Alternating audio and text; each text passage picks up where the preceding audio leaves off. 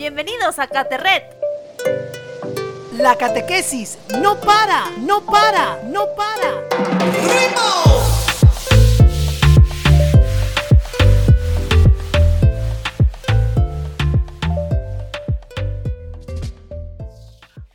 Hoy estamos escuchando el tema 16 de esta catequesis online, Caterret. Ya estamos por terminar esta primera fase del proyecto. Y sabes que estoy muy contento porque hace poco me regalaron uno de mis libros favoritos, El Principito. Hola a todos y hola Damisú, cuéntame, ¿cuál es tu libro favorito? Hola Bruno y hola a todos. Bueno, te cuento Bruno que me encanta el libro que mencionaste hace ratito, El Principito, me parece un súper, súper, súper libro y un súper regalo. Y bueno, a mí me gustan más las historias de aventura, las de superación, las comedias. En realidad es imposible que te diga exactamente qué libro me encanta. Pero además de eso, que ahora tengo libros en mi celular, tengo audiolibros, bueno, tú sabes, la tecnología ha avanzado un montón, así que los tengo en todos los formatos habidos. Sí, como dices, hay todo tipo de libros y todo tipo de formato ahora, ¿no? Es más, hace poquito he estado escuchando un poco de audiolibros me parece súper interesante antes de irse a dormir, aunque no le quita, le quita un poco la magia, digamos, del libro real, ¿no? De estar abriéndolo y mirando, ¿no? Pero yo creo que hay libros que te marcan la vida, ¿no? Como el acabo de mencionar, y así debe haber muchos más. Hasta los cuentos de terror que me encantan de Edgar Allan Poe, me encantan los cuentos de terror. Digamos que hay capítulos de mucho, de mucho temple. Pero así como hay de terror y de comedia y de drama, hay un libro en particular que tiene de todo.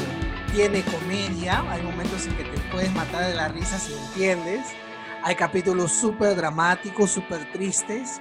Hay capítulos de amor también. También hay capítulos de mucha esperanza, de política. Uf, este libro tiene de todo. Y a ese libro que me refiero es el libro de la Biblia. Exacto, Bruno. Como tú dices, eh, en la Biblia encontramos diferentes situaciones, diferentes sentimientos. Podemos encontrar drama, amor. Es un libro bastante completo. Es un libro que nos sitúa, nos traslada, nos lleva a aquella época, a aquellas situaciones. Y también, así como hemos venido hablando durante todos los capítulos de Caterret, hemos utilizado bastante la palabra de Dios la Biblia, para poder explicar los diferentes temas, ¿no? La revelación de Dios en su Hijo, nuestro hermano Jesús. La primera forma en la que nosotros podemos tomar conocimiento es a través de la tradición, que es la transmisión de esta buena noticia de generación en generación. Como lo fue primero Jesús a los apóstoles, luego de los apóstoles a los discípulos, y bueno, de los discípulos al pueblo y así sucesivamente. Y la otra forma que también conocemos y que quizás es un poco más palpable, es a través de la Biblia, donde hombres escribieron inspirados por el Espíritu Santo y narrando toda la historia que venía pasando a través de, toda esa época, a través de donde estuvo Jesús, sus predicaciones, los eventos que él asistía, cómo eh, hacía conocer la palabra de Dios, cómo hacía conocer al pueblo quién era su padre. Y evidentemente estas Biblias venía dividida o viene dividida en varios libros. Así es, como comentas, efectivamente la Biblia es una larga historia de amor que inicia con la creación del mundo, luego parte las normas de convivencia, esto lo recordamos mucho en Semana Santa, las, los mandamientos, que nos dejan sobre todo para cuidarnos entre los hermanos y para cuidar nuestra relación con Dios, las luchas que hemos tenido entre nosotros y cómo toda nuestra historia con Dios, nunca Él nos ha dejado de amar, a pesar de que le hemos fallado muchas veces. Esto es fascinante. Una de las cosas que no podemos olvidar de estos programas de Caterret es justamente eso. Dios nunca nos deja de amar. Justo hoy estaba viendo en YouTube unos videos de unos dibujitos que veía de pequeño. Estos dibujitos se llamaban El Superlibro y La Casa Voladora. Son libros súper, son dibujos súper antiguos, perdón, que se veían en un canal muy lejano, Canal 13 creo, el canal, no me acuerdo el nombre de este canal. Y era estupendo. TV Perú quizás, TV Perú, Bruno, disculpa que te corte, sí bien antiguos, ¿no? Pero bien antiguos. No sé si tan antiguos ya, pero me encantaban esos dibujitos. No sé si, ¿lo has visto tú? No, la verdad que no, por eso te digo, de repente son bien antiguos. bueno, estos dibujitos eh, los encontré en YouTube, hasta me acordaba de las canciones y cómo contaban el relato. Dos niños se trasladaban en el tiempo y hablaban con los personajes de la Biblia y me parecía fascinante esa historia. ¿no? Algo así eh, era lo que utilizaba cuando fui catequista de comunión en algún tiempo. Creo que tú también eh, has trabajado con algo así o fichas de Biblia, creo, ¿no? Sí, con fichas trabajábamos. Y bueno, y también el tema de que hacíamos que colorearan, ¿no? Los chicos, íbamos descubriendo todo lo que tenía la Biblia a través de dibujos y se les enseñaba a través de, estos gráficos que ellos coloreaban, iban pintando, iban leyendo párrafos de la Biblia y así sucesivamente, ¿no? Pero hoy día también tenemos muchas maneras de acceder a la Biblia, o sea, estamos en un mundo tan globalizado y tan moderno. Y tenemos, por ejemplo, de la misma forma como podemos acceder a, los, a nuestros libros favoritos, lo podemos hacer para acceder a la Biblia. Tenemos eh, la Biblia de YouTube, la Biblia para niños, la Biblia para eh, personas, eh, digamos, con habilidades distintas. Tenemos la Biblia autodidacta, tenemos la Biblia... sí, exacto. Mara, me ha sorprendido, sí. Sí, en varios dialectos, en varias lenguas, y es importante, ¿no? Porque antes la Biblia era como un libro eh, inalcanzable muchas veces, ¿no? Tanto porque eran quizás a veces muy costosas o porque no llegaba a todos los, los rincones del país, del mundo, de nuestro Perú, pero hoy en día es tan fácil poder obtener una Biblia y, poder llegar a ella y leer el mensaje que te quiere decir, ¿no? Porque a veces a mí también me ha pasado en donde tengo mi Biblia y digo, bueno, a ver, señor, ¿qué me quieres decir hoy día, no? Y la abro así, de forma... Eh, aleatoria. ¿no? Aleatoria, y me sale un mensaje y como decir, no, toma, ¿no? Oye, estás haciendo malas cosas, pues reordénate, ¿no? Entonces, realmente sí, es, es un libro que, que, es muy bueno, que es maravilloso y que nos ayuda a crecer constantemente, ¿no? Así es, la Biblia eh, hay que recordar que es la palabra de Dios y su autor siempre va a ser Dios, ¿no? La Biblia narra esas historias sagradas y enseñanzas reveladas e inspiradoras por Dios para la salvación de las personas. Contiene una gran cantidad de enseñanzas religiosas para las personas de todo tiempo y de todo lugar. Por eso la Biblia está, digamos, ordenada, conformada por 73 libros religiosos, escritos por diferentes autores que vieron y vivieron y sintieron en una época diferente a la nuestra, es parte de la antigüedad. Narra la historia de la salvación y sus libros se agrupan en dos grandes partes, el Antiguo Testamento y el Nuevo Testamento. Sí, Bruno, pero también es importante recordar que la Biblia es quizás el libro más leído de toda la historia.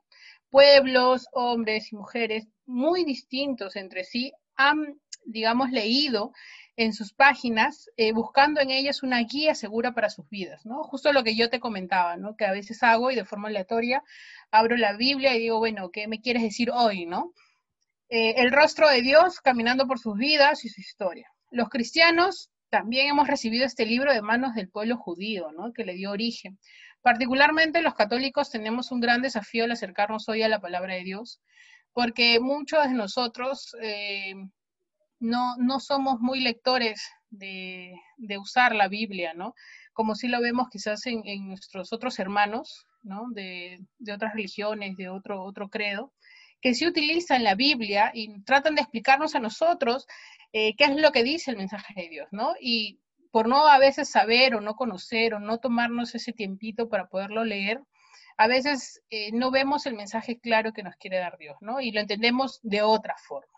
Entonces, por muchos años también hemos padecido lejos del conocimiento, del poder leerla, y por eso eh, nos invita a tomarla en nuestras manos y a leerla con confianza, mirando como un espejo nuestro propio caminar, lleno de grandezas y debilidades, donde se manifiesta el rostro de un Dios que se ha hecho uno con nosotros, cuya mayor expresión la encontramos en Jesús de Nazaret, el Hijo de Dios. Así es, como cuentas, Damisú, muchos tenemos la Biblia de adorno, ¿no? O solamente en las catequesis, cuando nos pide el curita de la parroquia o el catequista cargoso que quiere que llevemos la Biblia pero después nos olvidamos de ella y está, es un libro empolvado. Estoy seguro que en todas las casas del Perú de nuestro maravilloso Perú, hay una Biblia, pero quizás esté empolvada en algún rincón de la casa, o estas Biblias grandes, no sé si has visto tú, Damisú, que las venden afuera de las parroquias. Carísimas, carísimas, esas que las compras en partes, las acabas de pagar dos, tres años después. Ay, ay, ay. Yo soy antiguo, ¿viste? Que las compras en letras.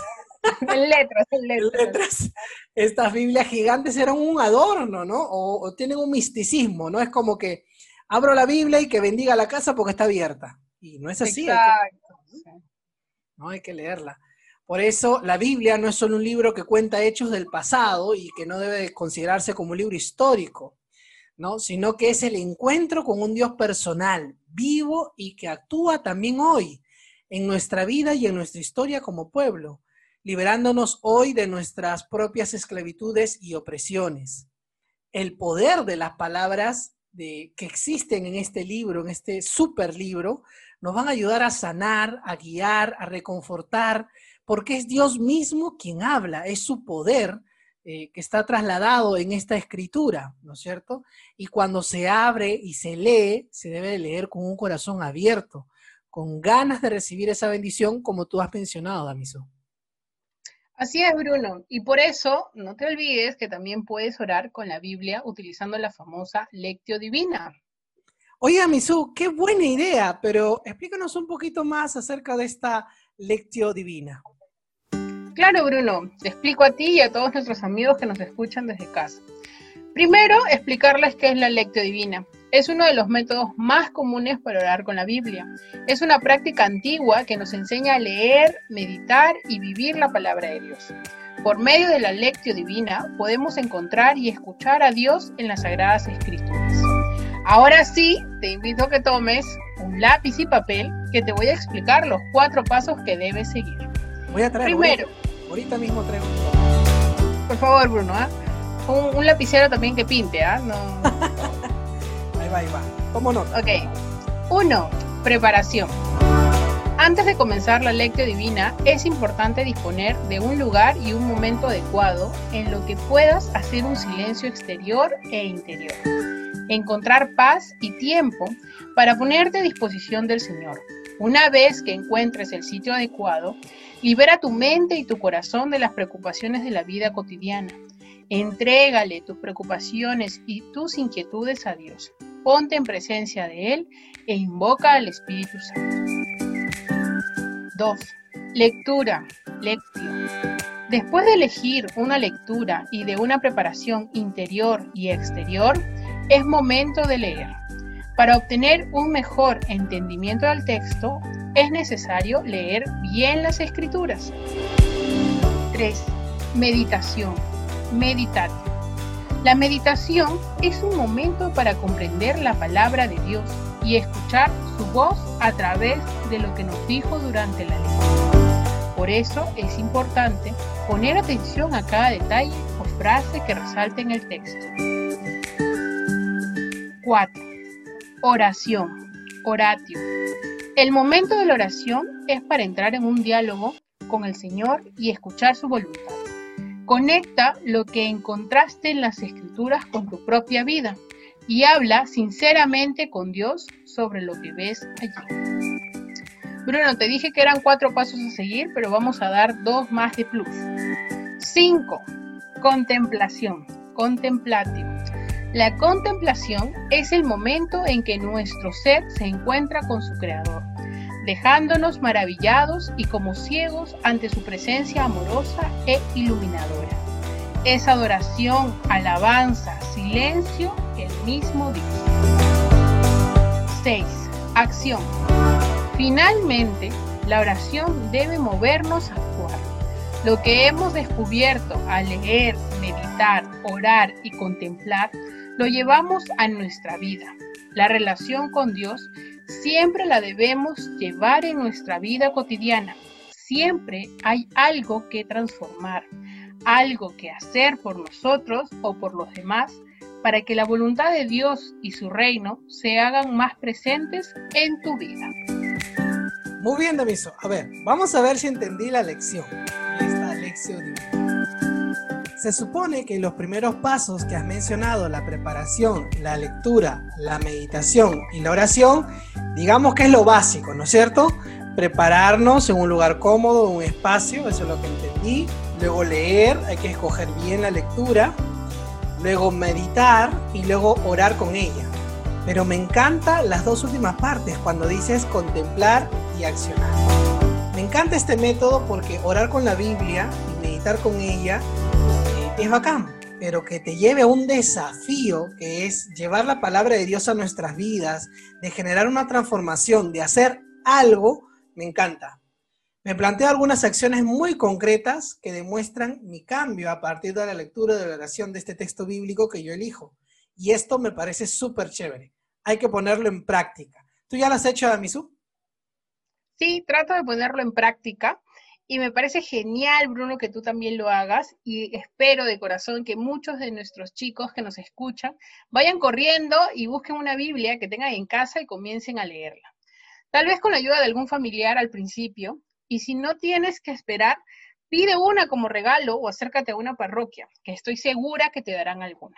Es importante poder acceder a este libro que nos da y nos muestra un mundo maravilloso en el cual podemos ponerlo en práctica hoy en día en pleno siglo XXI. Muy amigos, hemos llegado al final del programa de hoy. Estamos súper contentos. Gracias a Misu por explicarnos un poco más de esta lección divina. Vamos a ponerlo en práctica. Y es verdad que nuestro Padre Dios sabe de antemano todo lo que necesitamos, pero como todo buen padre, a Él le encanta escuchar la voz de sus hijos. Veamos así que hay que ponerle énfasis a la oración y por supuesto a la oración con la palabra de Dios. Así que acerquémonos a Él de esta forma, para pasar más tiempo con su presencia y compartir con Él lo que ocupa nuestro corazón. Así que nos vemos pronto. Chao, chao. Chao, chao.